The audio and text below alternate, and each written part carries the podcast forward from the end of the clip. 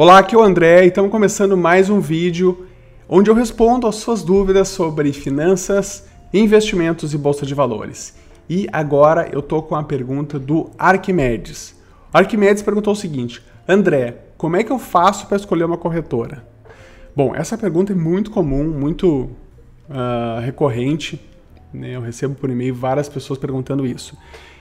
Bom, vamos lá então, Arquimedes. Para escolher uma corretora, não é uma tarefa muito simples, tá? Eu sinto muito dizer isso, mas não é muito simples. Por que, que não é muito simples? Porque as corretoras, elas têm de tudo que é tipo, tá? Elas oferecem milhares de serviços, tá? Então a gente é confuso, assim, é muito confuso de entender, comparar elas.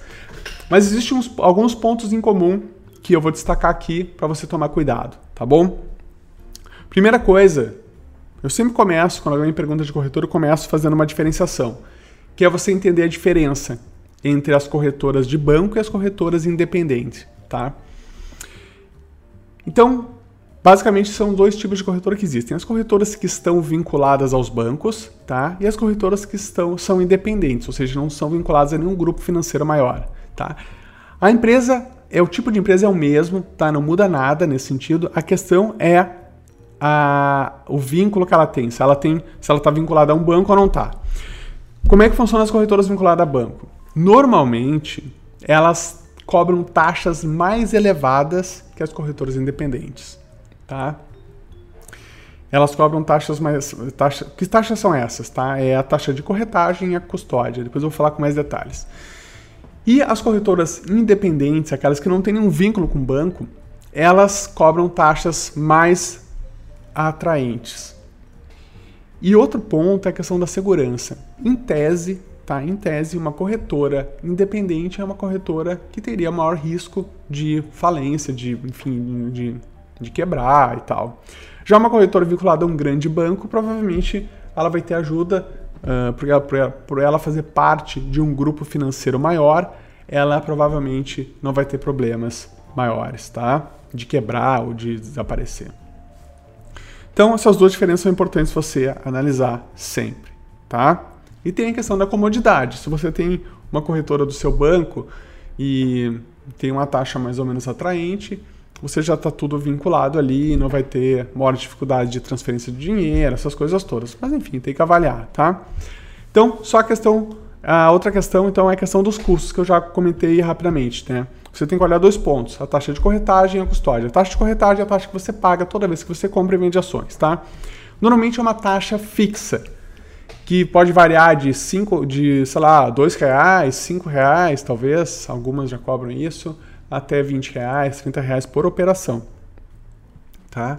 Uh, claro que quanto menor, melhor, mas também tem que tomar cuidado, porque às vezes tem algumas corretoras que cobram taxa muito baixa, e isso pode ser um risco da corretora ter problemas financeiros e aí você ter dificuldade aí de né, não vai perder dinheiro se você tiver com as suas ações em, uh, tiver só em ações, tá?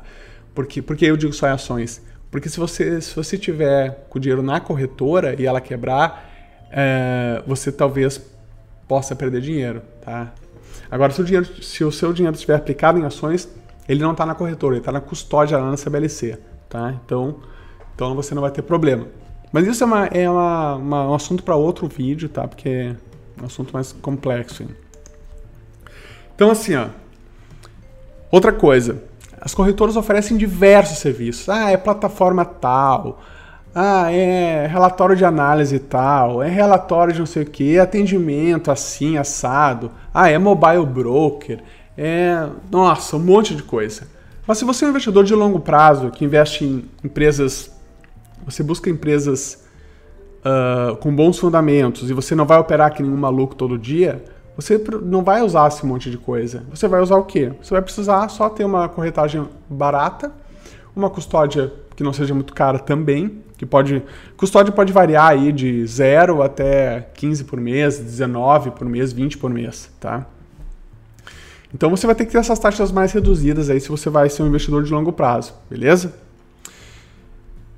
Então, é mais ou menos isso aí, tá? A questão da transferência de recursos, tá? Isso é importante você ver se a sua corretora tem ela, ela tem conta em, nos, no, em alguns bancos maiores, porque daí fica muito mais fácil você fazer a transferência, tá? Das suas, dos seus recursos. Tá? Então isso é uma coisa para cuidar também, quais são os bancos que, ela, que a corretora tem uh, parceria, ou tem, não é parceria, mas ela tem conta, né? Então daí você vai poder transferir com mais facilidade. E basicamente é isso, Arquimedes. Tem muito mais detalhes aí. Inclusive eu vou deixar aqui o link aqui abaixo do e-book que eu fiz, que ensina como escolher uma corretora. Né? Ele mostra oito passos aí importantes para você analisar uma corretora, onde eu falo mais detalhes sobre isso que eu acabei de falar aqui. Beleza? Então é isso aí, Arquimedes. Espero que eu tenha conseguido responder a sua dúvida.